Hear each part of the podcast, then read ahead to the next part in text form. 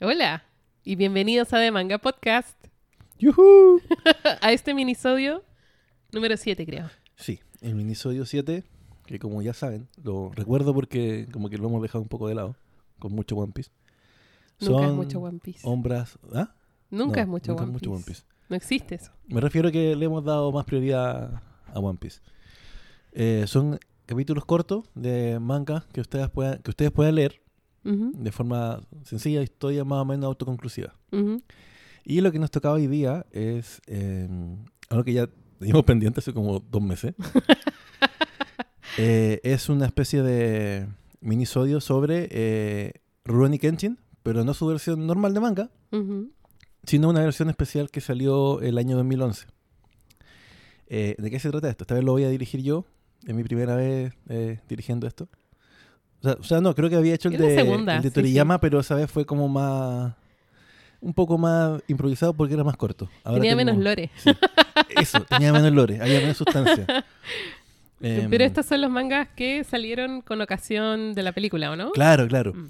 Eh, bueno, para los que no lo sepan, Rurouni Kenshin es, una- es un manga que se estrenó el 25 de abril del 94 y terminó oficialmente el 4 de octubre del 99.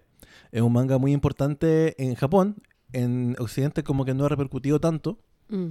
pero en Japón se- es muy popular, la figura de Kenshin es muy querida, como que la obra se acabó hace mucho tiempo y sigue saliendo como en los top 20 de popularidad. Pero también para, lo- para los viejitos como nosotros fue como de los primeros animes que vimos en televisión abierta. Claro, claro, y era como un anime que era como entre maduro, entre chistoso, con buena animación también. En ese programa mucho. que tenía el Salfate, ¿cómo se llama? Sí, Bacania.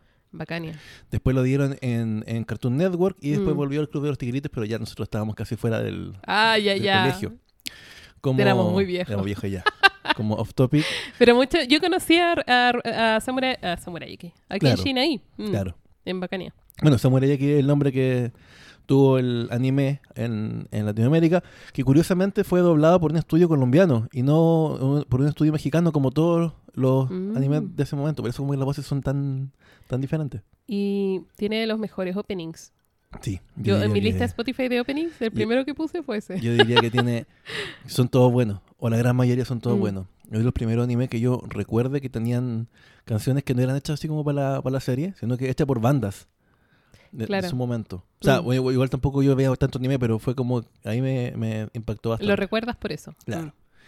Y también nosotros con Nicole, cuando nos conocimos como amigos, empezamos a comentar de muchas otras cosas, pero una de ellas era que nos gustaba mucho Rurouni Kenshin. Sí, O Samurai X en su momento. Así que fue un punto de, de unión. sí. Así que, de hecho, eh, nos pasamos lo- los ovas por DVD. Sí, por CD, en verdad, no por DVD. Claro, en ese tiempo en que Mm. un, un CD soportaba 700 megas. Mm. Y si, si queríais tener algo... Era N, te alcanzaba para Sí, meter así como dos sí. capítulos. O, in- o yo me acuerdo, los juegos a veces tenían que grabar en dos CD, así como el Mm. Ragnarok. Cuando era como de, un giga, era como, oh. Pero bueno, los 2000 eh, Volviendo al tema, eh, el manga es muy, es muy popular en Japón. De hecho, vendió 55 millones de copias. eh, siendo uno de los más vendidos de las fechas, considerando que es una hora cortita, igual. ¿Cuántos tiene? 55 millones de copias vendidas solo en Japón. Mm. O sea, obviamente ahora, eh, por ejemplo, One Piece debe tener una burrada de... es de los más vendidos del mundo. Del mundo. Mm. Claro. Pero así como que hablando de- del mercado japonés para una Mm. obra de hace más de Mm. 20 años, es como eh, todavía se- en el fondo se ma- mantiene dentro de los tops. Eh, bueno, y con el motivo del 15 aniversario y con la película de live action que salió, que de hecho la recomiendo mucho porque debe ser la única película de live action que me gusta en lo personal.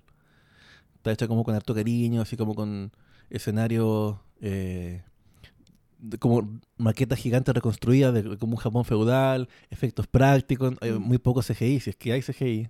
Lo recomiendo harto, una, es una buena, para mí es una de las pocas adaptaciones eh, que vale la pena de, de anime que ha hecho Netflix. Ya, entonces, Más encima. más encima, o sea, Y tiene el, peor. el peor, ¿no? O sea, peor eh, si vieron Death- la de Death Note, y ahí ya es suficiente para perderle la fe a Netflix. No, Ajá. estas de verdad son buenas, yo, yo las recomiendo.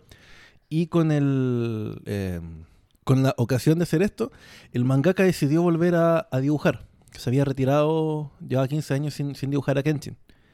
Y este volumen compilatorio tiene dos obras. Que vamos a, digamos, a hablar de las dos. La primera es una más cortita, Mm. que él comentaba que quería como promocionar la película. Entonces el Shonen Jump le dio un espacio en una, en una semana para que hiciera un puro capítulo. Mm. Entonces tenía que ser como autoconclusivo.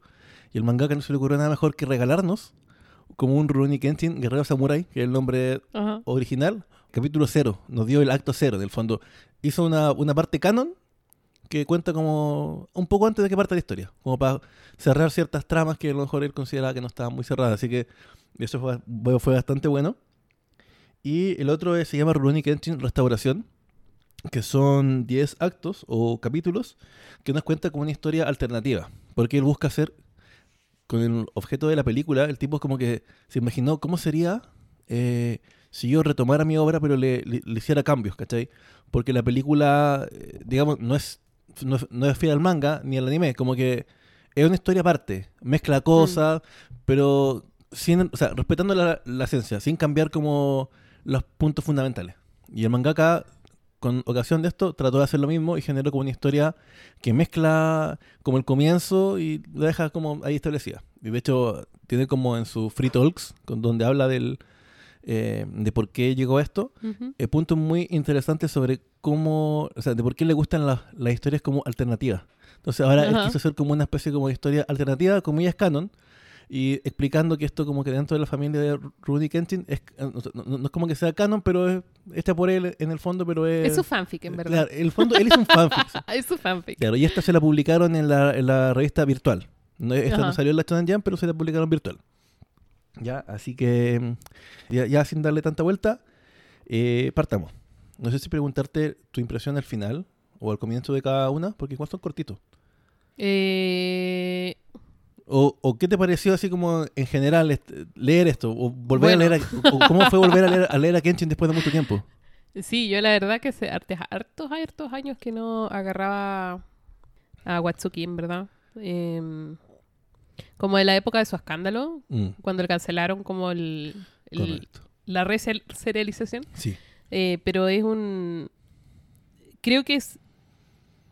creo que es excelente mangaka. Como que Mm. tiene muchas cualidades positivas para contar las historias. Mm, Y creo que tiene algo que le heredó un poco a Oda también, que es la capacidad de transmitir intensidad en la acción. mm, Que es súper importante cuando tu mangas de pelea, digamos. Sí. Pero, por ejemplo, estos paneles que son silenciosos y que son como espadas distorsionadas Mm. chocando unas con otras, o tú sientes la velocidad de Kenshin al moverse.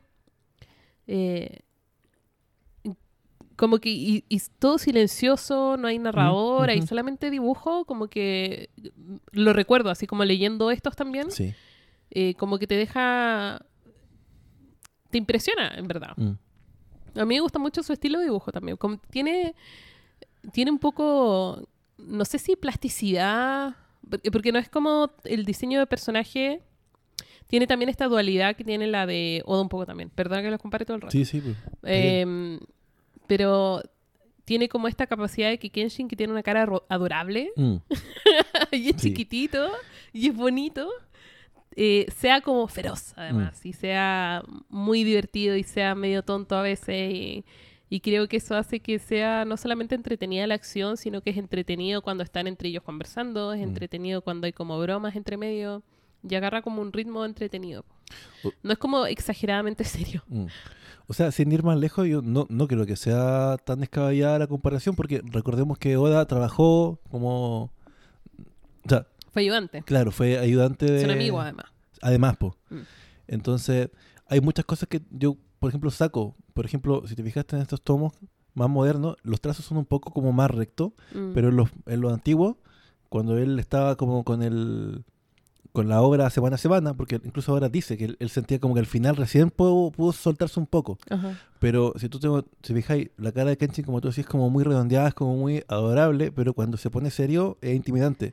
Me transmite Ajá. lo mismo que me transmite Luffy. Cuando Luffy se pone serio y te mira con esa cara como de Se pone angular. estoy enojado.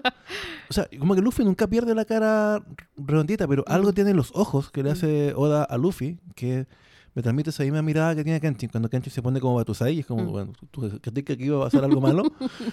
me transmite Cuando se eso. le ponen los ojos amarillos. Sí, sí. Claro, pero Luffy como que solamente con...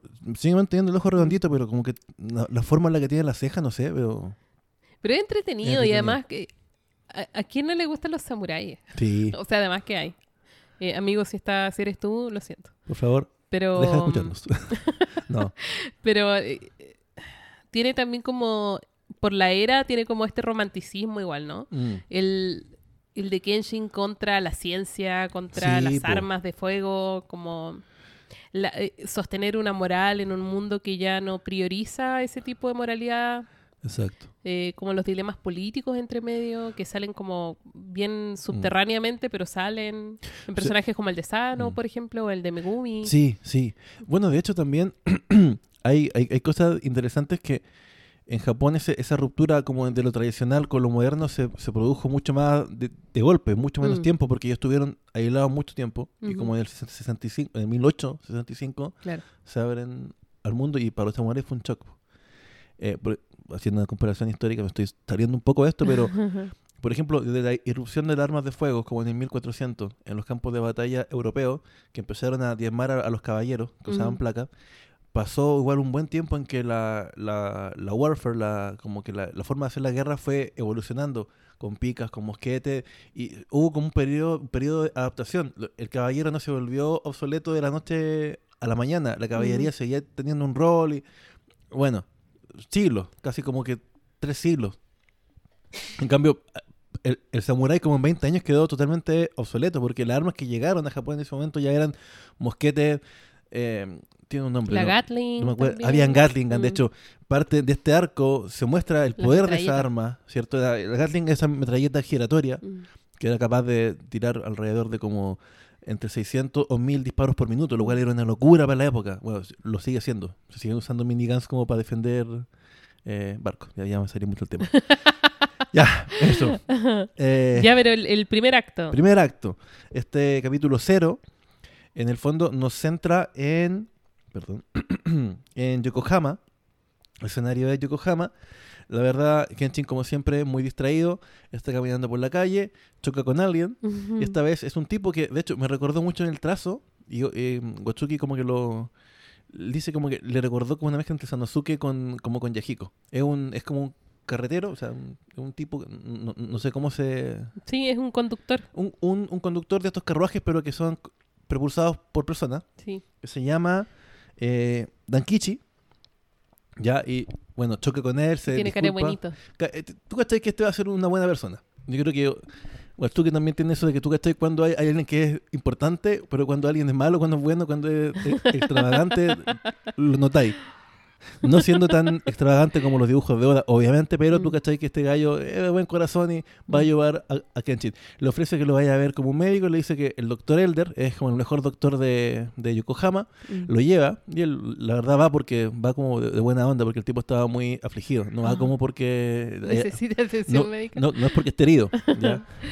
pero llega acá y se da cuenta que el, el doctor está curando a una si no mal recuerdo a una mamá con, Sí. un, con un niñito y llegan como unos doctores como que estaban en la zona que eran como doctores slash yakuza como que estaban, muy como enojados porque este doctor eh, Como una pandilla, claro, pero son doctores. este curaba gratis ¿cachai? Ajá. Entonces, como que estos güeyes claramente le está cagando todo su negocio. Mm. Salgan de mi playa, le dijo. Claro, algo así le dijo. Me recordó como a, a esos buenos que amenazaron a Sanji cuando estaba en... Mm. Fue como lo mismo, como que eran cocineros slash yakuza, así como sal de, Ajá. sal de mi territorio. Sí. ¿cachai? Sí, tenés toda la Sí. razón. Y bueno, eh, obviamente acá eh, se, dan, se dan cuenta de que está este problema y Kenshin interfiere. Pero se lleva la doctora acá, no, no pelea. Perdón, dije doctora, ya me spoileé. ¿O no? ¿O no? Bueno, eh, le lleva a un hotel, ¿cierto? Y se da cuenta que... Eh, Donde se está quedando, en verdad. Claro, donde se está quedando. Como lo saca de ahí, ¿cachai? Y se da cuenta que era doctora, y dice oro. ¿Oro? Y bueno, hay algo que me llama la, la atención un poco del, de como la máscara de la doctora, que es como esa máscara de peste, pero como entre máscara de peste y como de Festival de Venecia. Sí. con un gorrito alto. Ya, eso, porque el diseño del personaje es como un doctor que, que atiende gratis, pero es un doctor que tiene súper mala reputación porque está disfrazado Sí, y no le ves el rostro. claro, como que no da y confianza. claro, anda como, como una capa larga, ¿o no? Mm, sí, Y anda con una máscara de la muerte negra Ah. y anda como con, con un gorro. con un sombrero. Parece claro. más alto. Eh, claro. Y resulta que luego te muestran que, claro, cuando le lleva al hotel y se desdisfraza, Claro. Ahí uno ve que es doctora, en verdad, Claro. y se disfraza para que pueda atender, porque si no, No misoginia, pues no la van a dejar. claro. Bueno, ella es como gringa, según Ajá. se entiende. Es como de... Sí, pues eh, extranjera. extranjera. Mm. Y gringa. Perdón por mi racismo. Eh, extranjera. Y como que, claro, en Japón ah, era, aún peor la cosa, entonces como que simplemente no, lo- no lo hubieran dejado. Mm. Eh, y eso. Bueno, eh, la verdad este, este capítulo como que más que tener mucha acción, buscaba, según lo que dice el mismo Watsuki, él buscaba dar como un inicio a Kenshin y explicar por qué de la nada deja de vagabundear. Y es porque acá Ya. en, el, en el diálogo con la doctora le habla de que hay heridas que, eh, que son más, o sea, heridas también de la de, Del alma. del alma, por así decirlo. Pero sí, heridas como del corazón. Mm. Porque él comparten un poco diálogo de como sus sueños, sus metas. Mm. Y Kenchil, claro, le dice que. Porque la doctora quería como que curar a todo el mundo. Muy la balada de Chopper también. y. Quiere curar todas las Claro, enfermedades. y, y se da cuenta que Kenshin está herido, pero no está herido físicamente. Mm. Le habla de, de su cicatriz. Y bueno, lo que todos ya, ya sabemos. Y si no lo saben, vayan a leer Ronnie Kenshin porque es muy bueno. ¿Ya? De por qué tiene la cicatriz. O, o googleelo. O googleelo, es más fácil. Ya. Y mm, eh, le dice que debería quedarse en un lugar para Mm. asentarse y empezar como a sanar esa herida. Que, Claro. Porque Kenshin llevaba en el fondo 10 años vagando por Sí. todo Japón después de que se acaba la guerra Watching. Mm. Entonces, mira, no, no me quiero eh, meter mucho en esto. Si, si mal no recuerdo, acá hay como un espadachín contratado por... Que tenemos una escena súper ridícula y la amo. A ver, bueno, dale. Es súper Yo estúpida. a lo mejor no reparé tanto en eso. Y porque el doctor Ricachón que quería como que era como amenazar a esta doctora para Sí. no quitarle el negocio en el fondo. Porque el gallo, no voy a decir si era buen doctor o no, pero vivía del, de los precios exorbitantes que le cobraba eh, a las personas. La coludió, en el fondo. Y, mm, y eh, contrata un asesino para que haga desaparecer a la doctora. Y ahí es donde se mete Kenshin en verdad y Claro, trata como claro. la defiende, qué sé yo. Y el, el, este gallo, el asesino, tiene una espada que es como un taladro. Sí, sí, sí, sí. una espada en espiral. y es muy estúpido, me encanta. Mira, eh, hay una... Bueno, el, este gallo dice... Obviamente gana, po, en dos patas. sí, es ridículo. Pero no te, pero no te recuerdo un poco como los OVAs que, o sea, no sé si estos como rellenos que salieron del, Mm. del anime, donde Kenshin también pelea como contra caballeros europeos, como que usaban como, un- como una especie como de, un nombre, rapier. Eh, Pero es como que no basta con que sea un rapier, ¿cachai? Tiene No, que ser así co- como. No, una especial. rebuscada, rebuscada, porque en en un mundo que está dibujado por un japonés, tienen que haber técnicas para todo, Tiene ¿cachai? que ser como exótico, Sí, obvio, obvio. Oh, qué chistoso. Eh, bueno, claramente Kenshin lo, lo vence y va a despedir, de, cuando ya todo se resuelve, va a despedir a la Sí, porque doctora. además como que sana a todo el pueblo. Sí, como no, que sí, la- tiene como harto La- drama de hecho, igual. ojo, se hacía ver que la mina era muy seca. Como Mm. que tra- traía medicina occidental, pero además como que puta, era excelente doctora, Claro. tenía buenas praxis, tenía precios populares, Mm. era, era lo máximo, ¿cachai? Pero era mujer. Mm, Debe haberlo pensado mejor al nacer. Pucha, perdón. Pero aquí cada vez me hace sentir peor. por... Esto es como un... eh, gender shaming. No, pero el- el- el- la historia te Mm. muestra que es no es positivo eso. po. Sí, po, En el fondo que tenga que esconder su habilidad. Totalmente. De, de hecho, Mm. eh, como que se pone como estas vendas para que no se note las pechugas, se pone Mm. como un gorro para que se, para que se vea, para, para el fondo para parecer hombre. Pero mm, eso, el, si bien la historia es cortita, es autoconclusiva, pero busca linkear en el fondo el pasado, que para el que vio el, eh, el anime y vio las obras, o sea, para el que vio los OVAs, sería Mm. como todo lo que te cuentan de los OVAs y linkearlo con lo que ves en el anime. Además nos encantan las mujeres que rompen el tejido. eh, Sí, de que- hecho me gustó esto. O sea, Mm.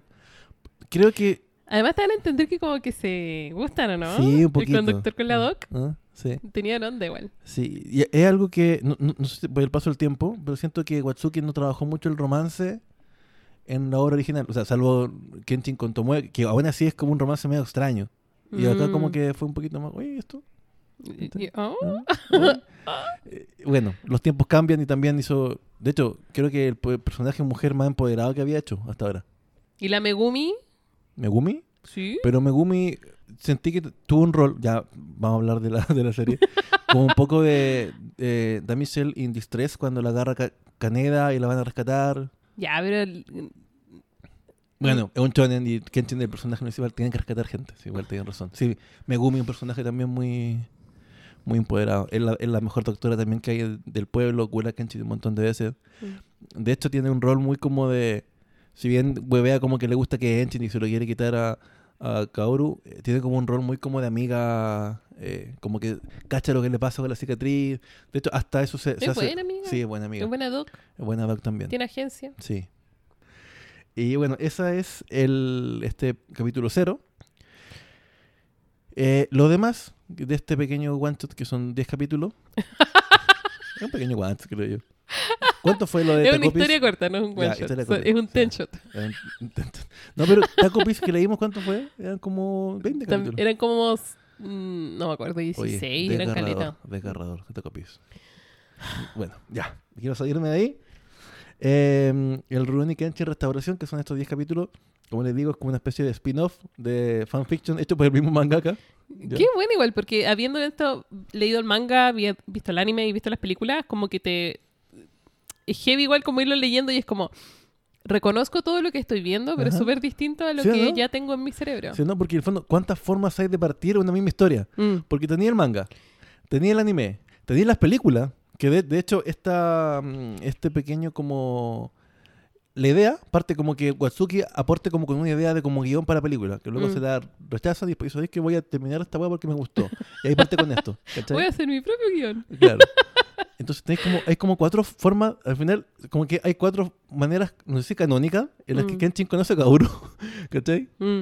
Eh, bueno, ya partamos con esto. Eh, lo diría que lo más interesante es que mezcla como los dos arcos iniciales para el que vio el, el anime. Parte igual muy similar a la historia original, po, Sí. así como el Bakumatsu, no sé Sí. qué. O sea, como con ese recuento. Por ejemplo, yo creo que hay, hay puntos que nunca cambian Mm. en ninguna de estas cuatro historias. Por ejemplo, hay algo que nunca cambia, es el diálogo de Kenshin cuando se presenta como Batusai. Eso que dice la espada es un arma y lo Sí. hemos, hemos parafraseado eso mu- muchas veces en el de One Piece. esgrima es una técnica para matar. Para matar, ¿cierto?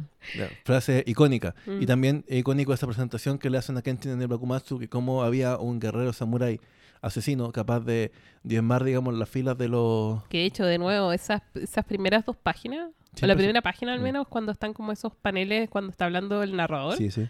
son bacanes. Y Además, siempre, si te fijáis, siempre tienen como fondo negro. Sí. Eh, ¿sí o no? Pero eso, en el fondo aquí también el mezcla el arco un poquito de Kanryu con los Oniwabanchus con el arco de, de Jinei. Mm. El cambio que hay acá, eh, yo como que... O sea, a- aquí lo voy a comparar un poquito con la película. La película también hace- esto, mezcla, me- mezcla estos dos arcos y te presenta como otra historia. Sí. Y la gracia es que te introducen a Saito como mucho antes que en el anime. En el anime, Saito viene con el arco de Chicho, casi como un que yo recuerdo nunca del me pasado. quejaré si me muestran antes a Saito. No. De hecho, yo quiero decir algo. Para mí, Saito es el Zoro de esa historia. Me encanta Saito. Quizá por eso me gusta. Eh, Igual tengo como un tipo. a mí Saito démelo siempre. No, Saito es muy bacán. Eh, sí, diría que sí. Sí. Saito, de, de hecho, es mi favorito. Creo que el único punto donde se cae un poco la película, que lo encuentro genial, Mm. es que el Saito no se parece tanto a Saito. Como que tiene la cara un poquito muy gorda para ser Saito. Y Saito es como un weón de rostro muy como afilado. Ah, pero igual es. No, sí se parece. O se sea, parece N. la caracterización de la película creo que Mm. es brutal. Eh, encontraban como los gallos precisos. Sí. Sí. No, sí, como Yo digo, no tengo ni, ni ¿ninguna una queja? queja. No, bacán. Mm. No, en serio, de verdad no puedo recomendar más la película, es muy buena. Pero vol- vol- volviendo acá, pareciera que Watsuki me, me ha apagado por, por este capítulo. Ya. Eh, ya, Parte la epopeya romántica. sí, parte. ¿Cómo parte? Esta vez Kenshin no se... O sea, no parte Kenshin Año parando 11 de Meiji 1878. Perdón. No, dale. Eh, Kenshin está caminando por la calle otra vez después de este flashback con, del, del Bakumatsu y eh, lo entran como una especie como de coliseo legal slash club de la, de la pelea. Lo entra Yahiko porque él ve que está robando y le, y le pide ayuda. O sea, le pregunta si necesita ayuda Mm. y lo sigue para acá. Y lo meten como a la fuerza a, a pelear y peleaba contra Kaoru, que ya llevaba como no sé cuántas victorias al hilo, estaba Mm. por, por cumplir su última victoria. Y lo presentan a Kenshin como, como Batusai. Y Sí. nadie le cree. Y es como, ¿what? Yo cuando estaba leyendo dije, ¿qué es esto? Yo estoy leyendo, ¿cachai? ¿Qué clase de inicio es este, ¿cachai? Y mm, claro, eh, él obviamente no pelea, como pasa cuando se conocen de, de- de forma real, que es cuando él, o sea, no real, de la forma original. original. Que él está como en la noche caminando y se encuentra con Kaoru y le dice, ay, tú eres Batusai. Y yo, ¿qué? No. Eh, la gente les, les- les tira como eh, Vegetales. vegetales y cosas porque había como un público que quería ver sangre en el fondo. Sí, eh, sí, eso es. Es como Mm. un coliseo Es un coliseo que Caneda lidera y uno no entiende bien por qué. Yo leía y esta ¿Sí? cuestión, ¿cómo es viable? Decía yo. ¿Eh? ¿Sí o no? Que la leía. Pero claro, cada uno es la atracción porque Claro. es como, oh, es, es buen espadachín. Me recordó como Rebeca. Como Rebeca. es como- es como Rebeca, es como sí. Rebeca, sí, sí. Y, y claro, pues. Mm. Eh, bueno, después Kenshin se va, eh, habla con cada Están como en el, en el dojo porque había fracasado la esta, la esta pelea. pelea. Mm. ¿Mm? Pelacabro es buena en todas las versiones, En entonces se todas lo lleva a tomar Se lo lleva a tomar once. Y se da cuenta de que en realidad, ¿cómo era viable esto? Era que el tipo quería eh, apoderarse del, del dojo de Kaoru. Mm. Por eso le había hecho como esta, esta oferta, como que le, me parece que le había plata, ya- no me acuerdo muy bien porque ya estaba supeditada a él. Sí, era que el, el dojo está construido en un terreno que no es de ella, sino que ah, está arrendado. Y lo que hizo Caneda fue comprarse los terrenos Mm, ya y quiere como echarla para poder usar los terrenos en otra cosa. Eh, esto es básicamente un manga de gentrificación. Sí. es como lo que pasó con, con el barrio Italia. Sí. Eso es, Pero sin, exactamente. sin vegano ni, ni tofu. O sea, tofu de más que sí. Oh, ¿verdad? Pues sí. Oh, rayos. Sí. Había Y veganos de más que también. Tam- tam puede ser también. Ya. Y, y claro, el plan de él al final era como almacenarlo para vender armas, porque dice que él tiene como un dealer. Sí. De hecho, bueno. y quiere subir el arriendo y como cla- que Claro. quiere hacer luquitas. Que decir luquitas. Em, un emprendedor Caneda. Sí, siempre lo ha sido. Luego Kaoru va como a su última pelea, porque con la pelea 10 como que la iban a dejar libre, o, o- y le iban a, perdón, le iban a dar como la escritura. E- ese era el trato. Supuestamente, claro. Claro. Y Kenshin le advierte a Yahiko que nadie ha vuelto de ese coliseo especial, que era como en un subterráneo, Mm, y Kenshin va. Mm. Y llega así como de la nada con super velocidad. Claro, porque este loco tiene como, como el circo, el circo, como el coliseo en el patio de la casa, ¿no? Como en su Claro, mansión, Claro, claro, está como arriba en el fondo. Mm. Y en la mansión, como en el sótano, había reunido como a varios peleadores y estaba él. Y dice que al final se va a enfrentar a mí. Y Kanryu, siendo Kanryu, un Mm. personaje muy asqueroso y muy como dinero, dinero. Y para quien el dinero como que lo es todo y le da poder. Dice, bueno, ustedes se han entrenado to- toda su vida en ser samuráis, pero no importa, yo tengo platita y me compré una Gatling Gun. Y luego empieza a ametrallar, como hace la serie, como hace la película, Sí. eh, de una forma muy, muy, muy, muy maldita, porque no le da opción de, de pelear, pues no hay opción de pelear contra un arma así de rápida. A menos que Sí, tenga ahí un personaje roto como Kenshin que llega de la nada y salva a Kaoru. Sí, pero es que él sabe Él sabe el Hitemitsuru, el Hite Mitsurugi. velocidad de un dios. Sí. Y bueno, esto ya es muy similar a todas las otras iteraciones en que a Kaneda lo han vencido. y Kenshin salta y con el Hite- Hitemitsuru le rompe los lentes y lo deja...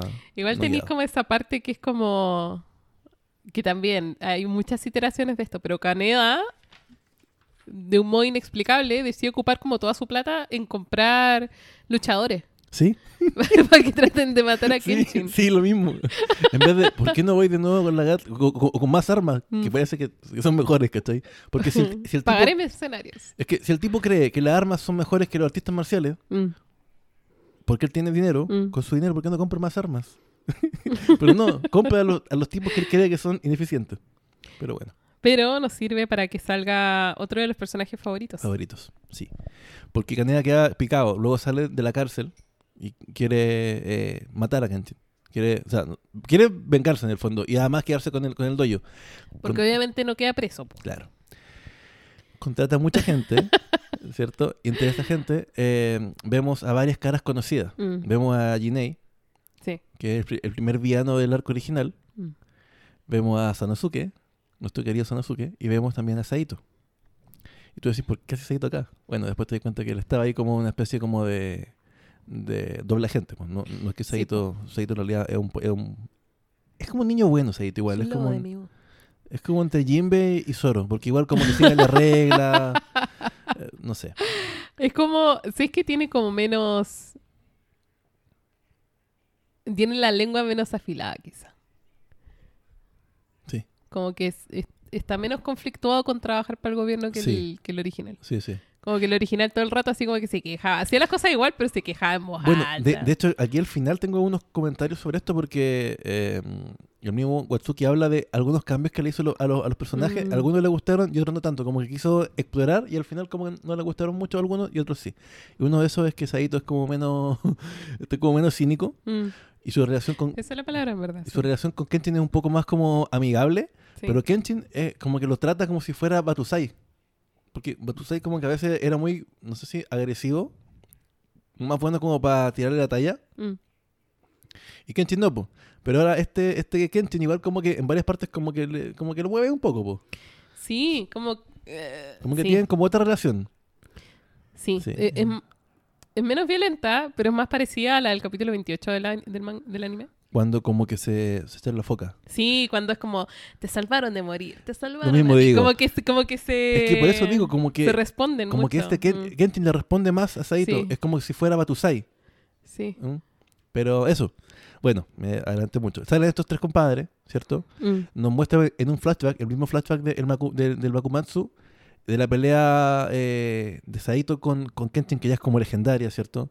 La, Sí. Ese como enfrentamiento que ellos tienen, y en vez de aparecer Okita, que era el otro capitán de los, de los Shinsengumi, sale Jinei peleando primero. Aquí como que hacen como un cambio, Jinei era parte de ellos, y Saito es que le dice, apártate y sigo yo. Entonces con Mm. ese pequeño flashback en mente, vemos que eh, Jinei quería como ir por Batusai, como que le pide a todos que ir él.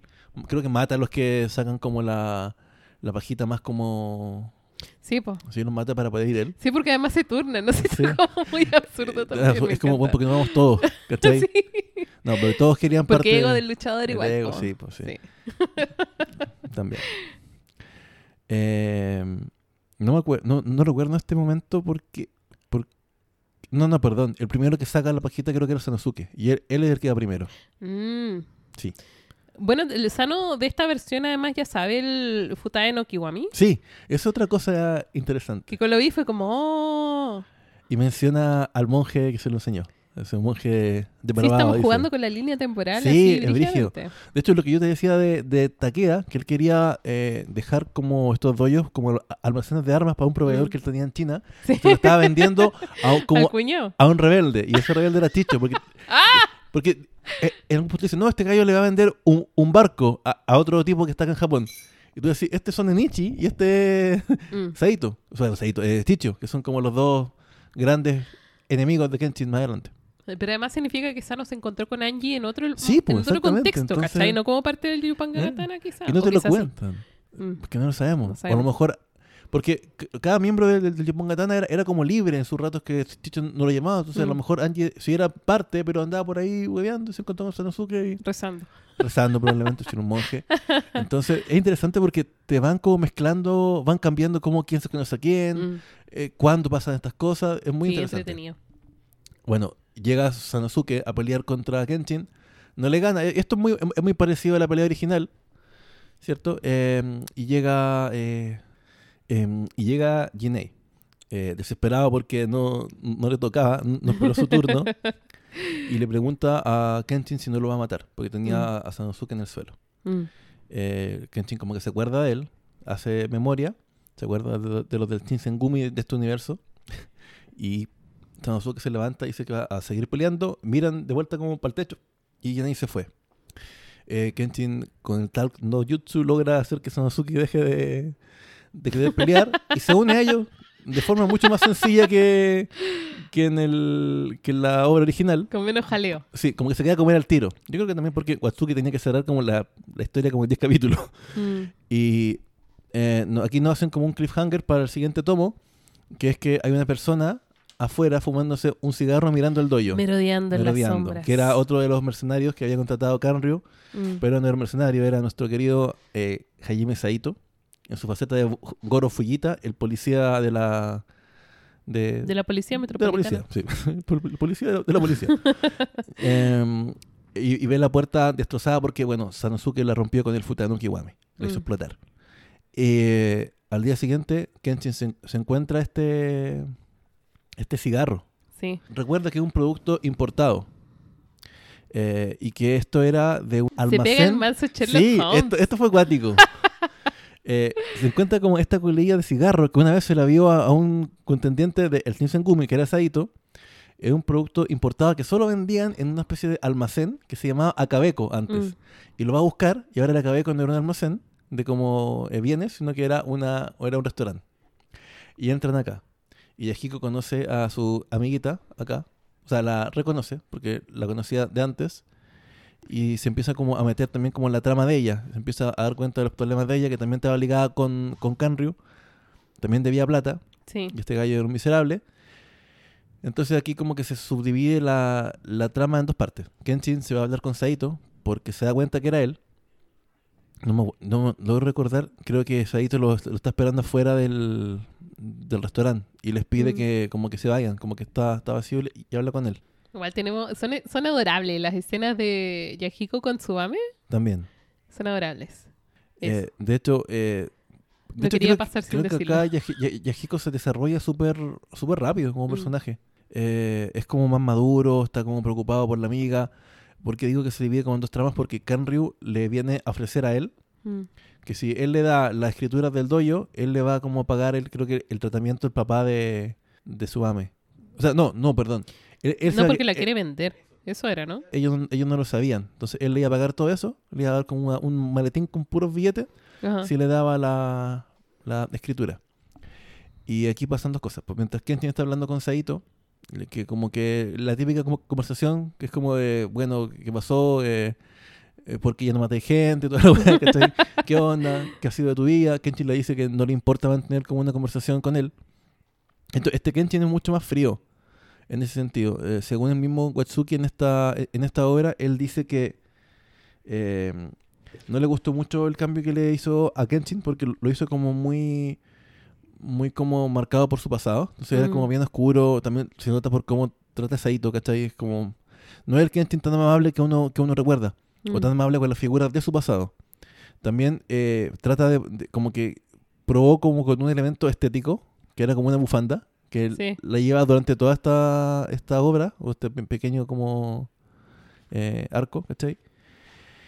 Y mientras él habla con Saito, eh, si mal no recuerdo, pasaba esto con, con Yahiko. Que el Sí. día siguiente, él- o sea, o sea, le dio como dos, tres días para que, o sea, para que le entregara el- los papeles del dojo.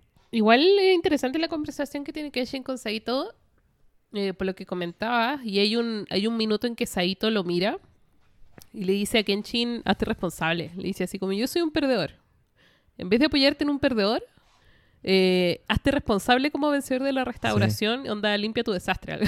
Sí, eso me gustó. Porque... eh, y eso está relacionado con la conversación de Jinei, ¿no? Pues En Mm. el fondo Kenshin derrota a Jin- a Jinei, pero no lo mata. Mm, Y eso hace que se vuelva un problema hoy día sí. que es también un- como una crítica constante que le hace Saito a Kenshin. Em, que en el fondo por no tomar decisiones en el minuto que tuvo que haberlas tomado, tiene que lidiar como con poner a sus amigos en peligro y todo lo Mm. demás. Es cierto eso que, le- que, que hice. De hecho, yo creo que lo que en mi, en mi primer script.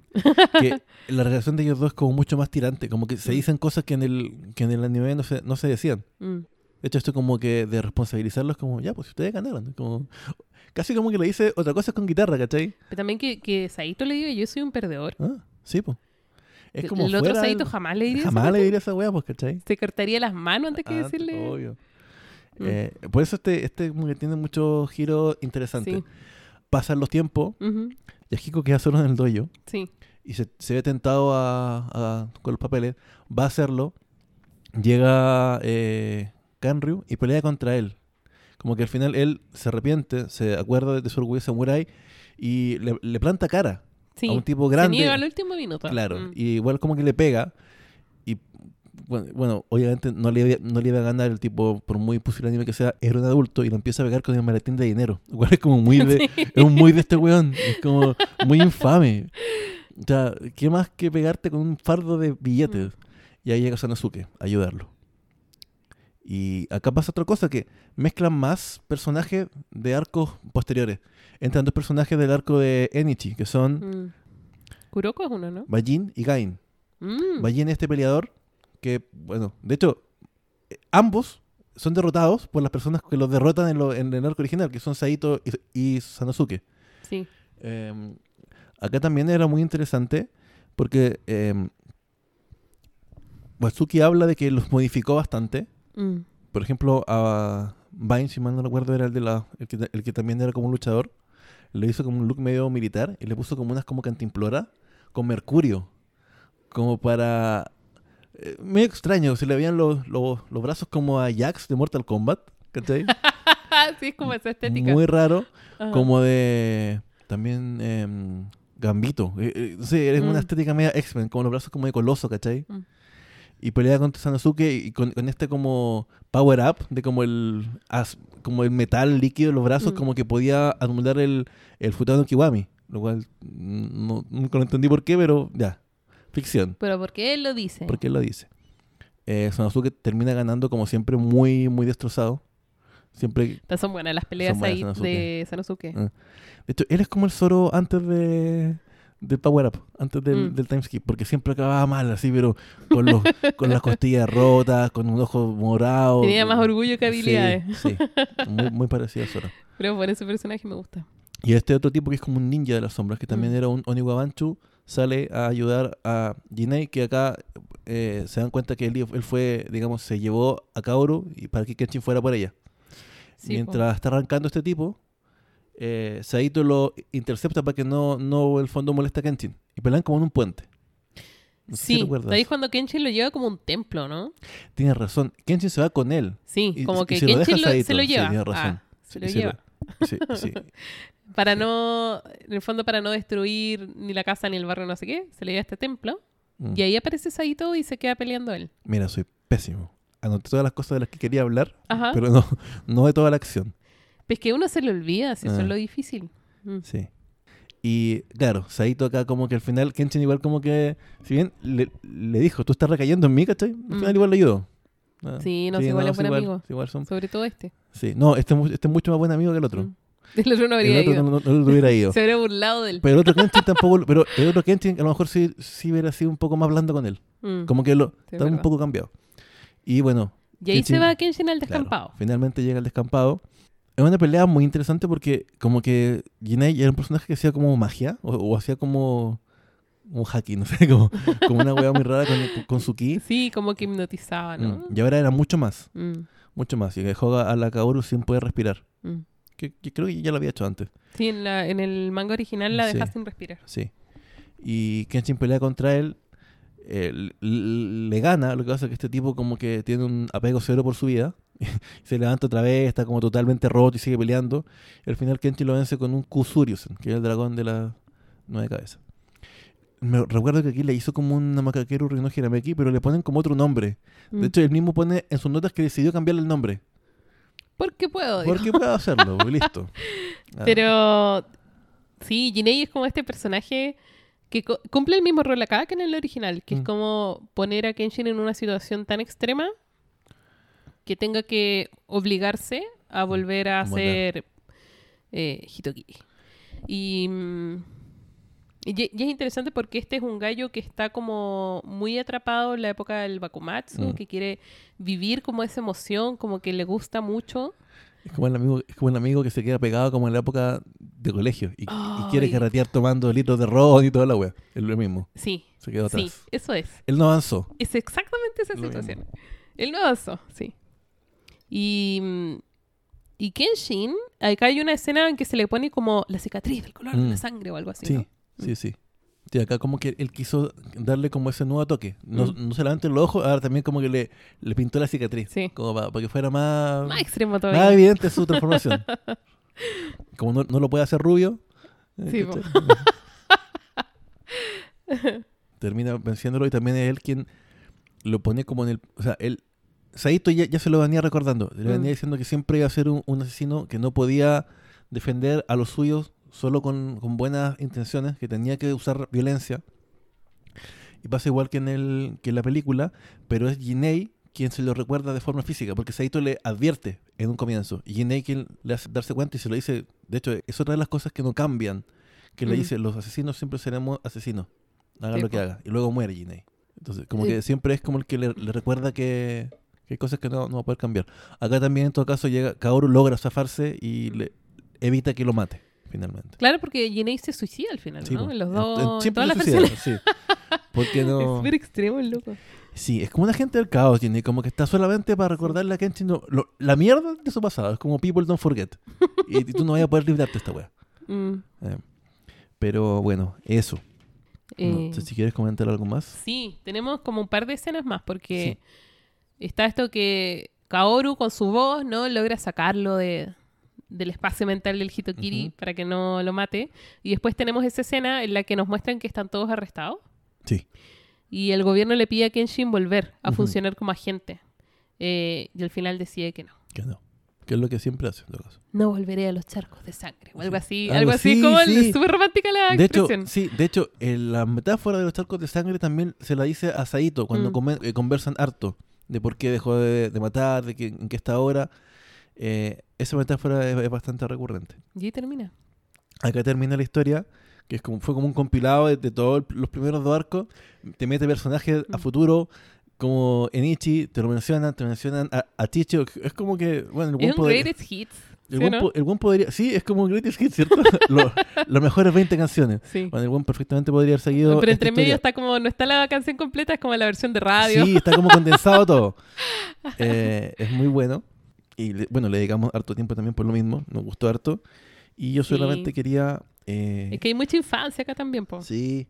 Y que, ¿Sabéis qué? Y esto es como lo, lo último que quería hablar de- del ejercicio que hizo él, de cómo mm, revisitar su propia historia. Mm. Todas las cosas que podéis cambiar, lo que podría haber hecho, ¿cachai? Y mm, hay cosas que él comenta, po. Comenta que no le gustó mucho cómo quedó Kenshin. Como que se arrepiente un poco, que lo, dejó como muy como muy sombrío, muy como que perdió un poco como esa... eh, Como esa calidez que tiene el sí, personaje. sí, como que todavía estaba, es un Kenshin todavía muy atormentado tal vez Mm. en estricto rigor quiso hacerlo más edgy y Mm. como que no le gustó. Dijo que también eh, Kaoru la dejó como más, eh, un poco más madura, Mm. menos infantil. Y eso, me gustó también cómo metió a, a Jinei en la trama. Mm. Ya no lo presentó como un simple Hitokiri que andaba por ahí, sino que ahora era parte del el Shinsengumi. Entonces propició que también Saito pudiera incluirse ahora. Entonces como que Mm. con eso... tener una relación ahí. Claro, que es un poco también lo que hace la película. Y para cerrar, él mismo habla de qué le parecía la, la película, porque él terminó estos 10 tomos, o sea, estos 10 capítulos, cuando ya estaba estrenada el parte, cuando todavía no había nada, y Ajá. termina cuando ya estaba lista. Mm. Y dice qué le pareció, le pareció como una, una buena obra, y dijo una cosa que lo encontré muy como tierna, dijo, si hay algún problema con una obra que derive de la obra original, es simplemente por, por, los, por las fallas de la obra original. Así como que dijo que Ah. cualquier problema que hubiera en la trama de la, de la película es porque su obra no era tan buena. Y lo encontré como, oh, Ah. oh. Y mm, eso. Pero también creo que como ejercicio es interesante. po. ¿Qué pasaría si Oda hace una reinterpretación de su obra? Bueno, lo conversábamos antes mientras Sí. esperábamos el café, pero No creo que no dé el tiempo. es como... sí, porque ¿para qué aniversario? Tendría que terminar Mm. One Piece primero. Y ahí le fue el 30. Y de- tendría que haber como una distancia, porque además Sí, po. fue más de una década, ¿no? Sí, po.